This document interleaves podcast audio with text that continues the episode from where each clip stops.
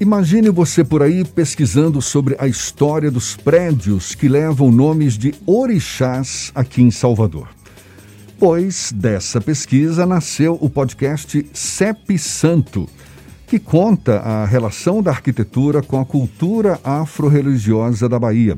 Ao todo, são comentados sete prédios em sete episódios do programa, ou seja, um capítulo para cada local o idealizador do podcast CEP Santo, o doutorando em mudança social e participação política pela Universidade de São Paulo, Hugo Mansur, é nosso convidado aqui no Isso é Bahia, é nosso colega jornalista também. Seja bem-vindo. Bom dia, Hugo. Bom dia, Jefferson. Como vamos? Bom dia, Fernando. E antes de tudo, parabéns para a cidade, parabéns, Salvador. Exatamente. Hoje, 472 anos, aniversário da cidade. E você, com esse projeto que resgata um pouco da história de edifícios que levam nomes de orixás. Na verdade, você faz um cerco aqui em torno de sete edificações ali na região do centro. Avenidas 7, Carlos Gomes, na rua Carlos Gomes, também pela Joana Angélica. Ladeira do Desterro, Praça Conselheiro Almeida Couto e pelas ruas da Jaqueira e Clóvis Espínola. Por que esse cerco especificamente, Hugo? Correto. Veja, nós temos muitos outros é, espalhados pela cidade, no entanto, eles é, se concentram é, na região do centro com características muito interessantes.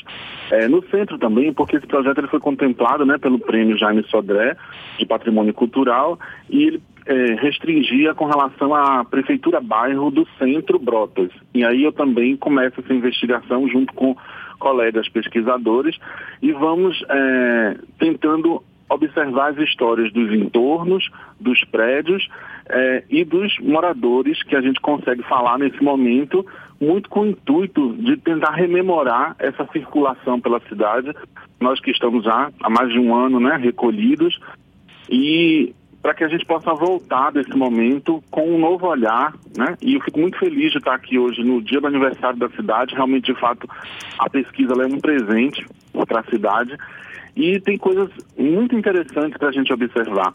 Então, eu começo com o primeiro episódio desses podcasts é o Orixá Center e aí a gente tem aquela situação de ter um estrangeirismo muito forte dentro da, da da especulação imobiliária que a gente vive na cidade, né, no, no país como um todo. Então não é apenas é, essa inserção do tower, do business, do prime, do palace. Então assim, Salvador ele, ele tem um destaque de ao ser center ele, ele, ele traz o orixá center. E aí a gente vai descobrindo, né? Desses sete prédios que nós mapeamos, a gente é, é, descobre que na década de 1969 a construtora Luiz Pereira de Araújo que ficou conhecida como a construtora dos orixás, desses sete, ela construiu quatro.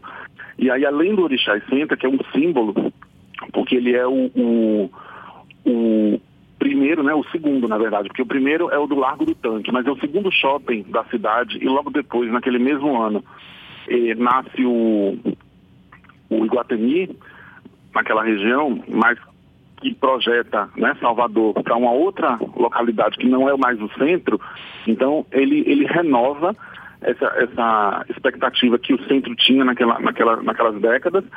E é muito interessante, porque ele Além dele, a Luiz Pereira de Araújo constrói três outros né, em Nazaré, concentrados ali nessa rua que você falou, nessas ruas que você falou, a Joana Angélica e a Rua da Jaqueira e a Praça Almeida Couto. Você, então, você faz é... referência ao Orixá Center ali no Politeama, mas você conta histórias também dos edifícios Oiá, Oxóssi, Ossain, Ogum Oniré, Oxalufã e Oxumaré.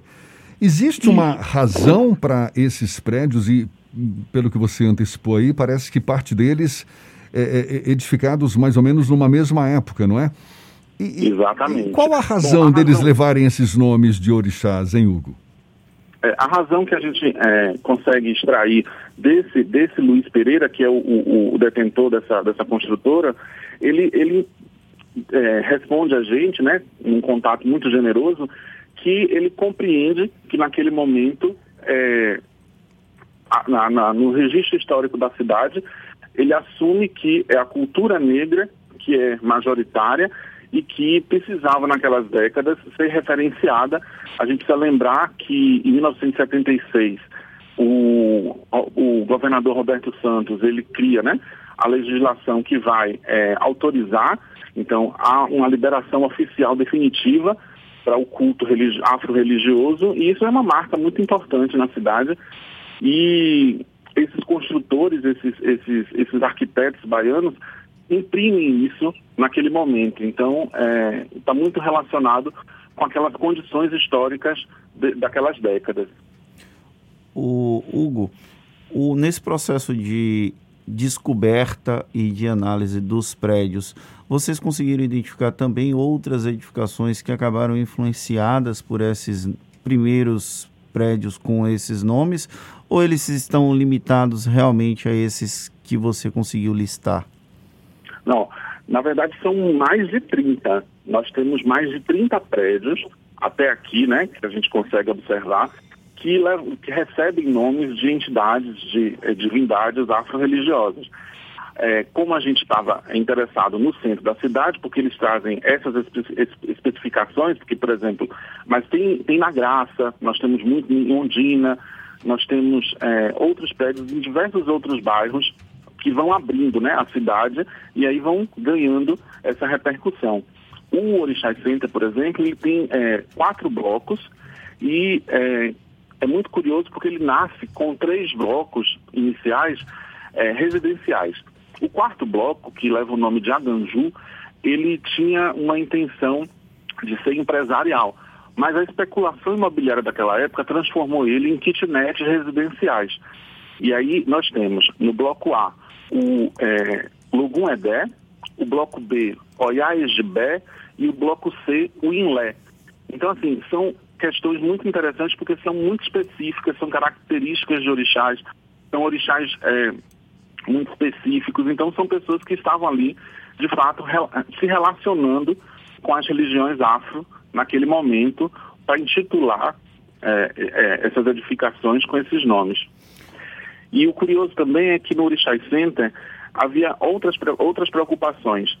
É, convidaram né, o escultor JC, um escultor baiano importantíssimo, para talhar em madeira a imagem desses orixás. Então, quando você chega, você é recepcionado no hall de entrada desses prédios com é, painéis de, de, quase dois metros muito interessantes, muito bonitos, muito artísticos, que, segundo o próprio autor, é, precisaram de uma pesquisa profunda para que ele pudesse né, ornamentar, tem metais é, inseridos na madeira, então eles estão ali com a, as ferramentas, os artefatos de cada orixá. Então esse cuidado todo que eles tiveram para fazer essas construções e homenagear essas, essas, essas entidades que representam para eles a cultura negra, a cultura de Salvador.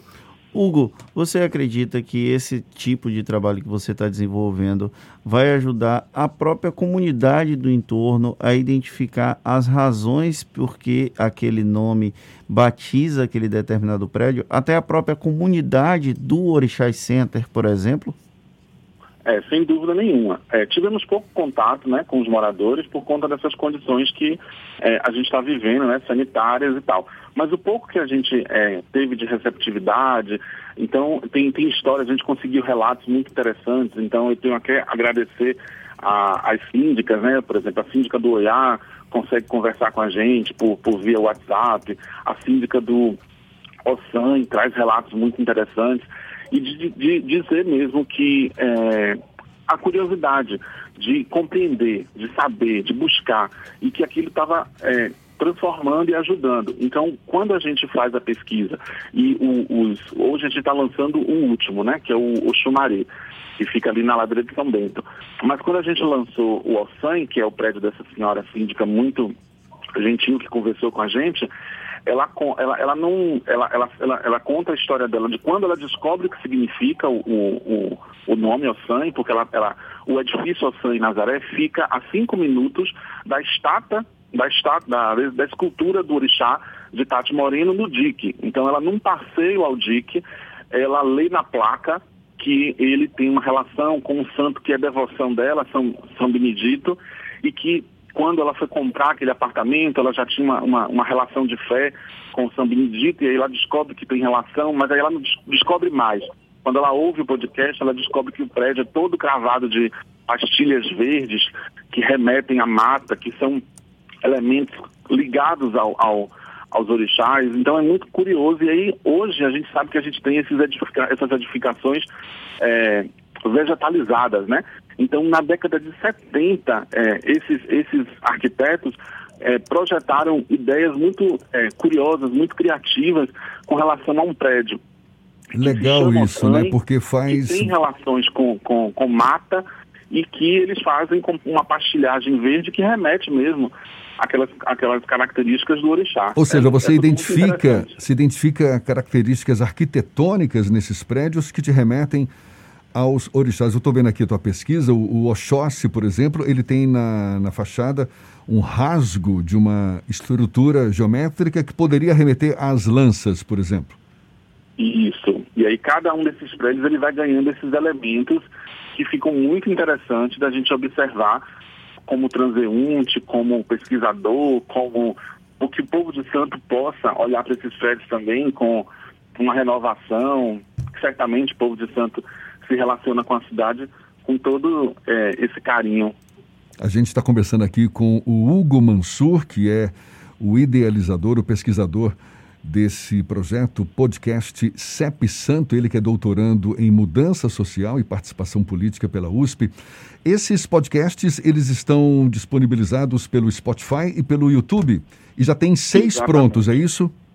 Exatamente, é só a gente fazer aquela buscazinha, coloca CEP Santo e aí vocês acessam é, a, os episódios. E é importante falar que no Instagram a gente tem lá a galeria com as fotos, é, fotos é, que foram feitas por Marielson Carvalho. A gente tem toda uma equipe, os pesquisadores, Diego Vale, Cristiano Quirino, pessoas que dedicaram mesmo é, a elaborar o projeto, Adriele Regine, Evelyn Sacramento, a locução muito é, bem postada da, da Enda Maceno. Então, é uma equipe muito interessante para a gente consumir esse conteúdo. Hugo, já tem planos para expansão? É, a gente vai depender de novos incentivos, novos editais, novas. Mas sim, a, a audiência é, tem dado retornos muito interessantes e nos comentários as pessoas querem que. Falta o prédio, é, é, o, o, o Iemanjá Sabá, que fica. Aí as pessoas começam a, a sugerir. Está é, sendo muito interessante o retorno que a gente tem tido nas redes sociais e sim, a gente pretende expandir quando você disse que identificou 30 prédios, mais ou menos, ali na região do centro ou em Salvador em geral? Não, os 30 eles já vão abrindo. A gente vai saindo dessa região do centro e a gente vai para Graça, a gente vai para Barra, a gente vai para Ondina. O, o, o, as regiões começam a se abrir, alguns em Brotas. Tem, os, os prédios come, aí vão abrindo a cidade com esses nomes. Tá com certo. muitos nomes do, do, do, dos muitos orixás.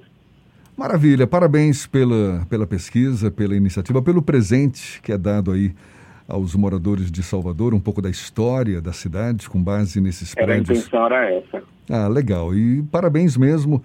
Tá dado o toque, então. A gente pode acessar esses podcasts tanto pelo Spotify quanto pelo YouTube. É só digitar lá uh, o nome é CEP, CEP Santo, CEP Santo sendo que esse santo, A é o número 4.